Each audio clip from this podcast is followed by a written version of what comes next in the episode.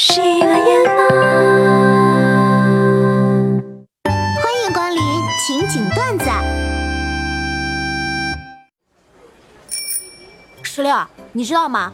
我有个美女同事，刚刚新婚，和一个小姑娘发生了刮蹭事故，然后就交给老公去处理。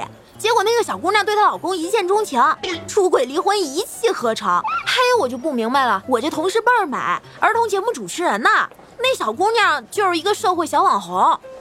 嗯，从这事儿上我就知道了，传统媒体干不过网络直播啊。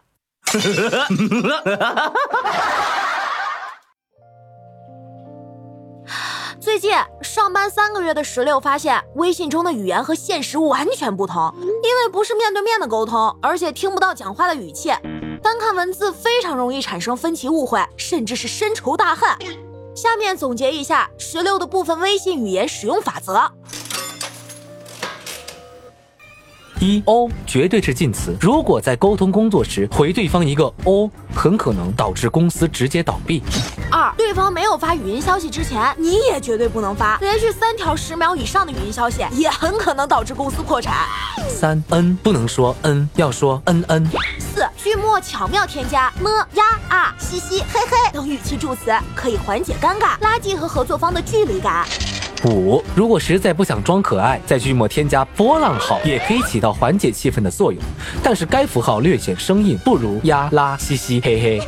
六，适当运用可爱的动图，能活跃气氛。但对方如果是王总或者李厂长这样的角色，就不必了。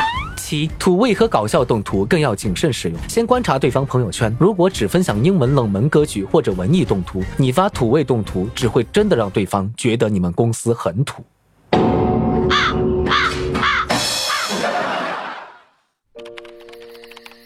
我低迷的时候，你在我身边；我生病的时候，你在我身边；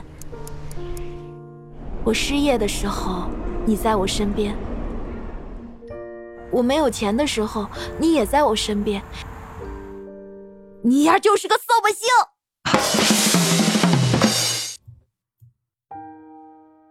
你们知道吗？那些在感情中只求付出不求回报的傻孩子。往往都能如愿以偿，得不到任何回报。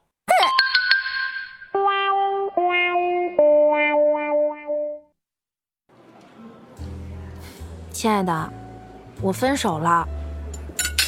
怎么回事啊？你不是很爱他吗？是啊，因为跟他一起在家吃火锅，牛肉丸掉在地上，他俯身捡起来就吃掉了。我当时骂他，他还说无所谓，想吃就吃呗。当时一下就被爱击中了，爱上他是因为他的自由不羁。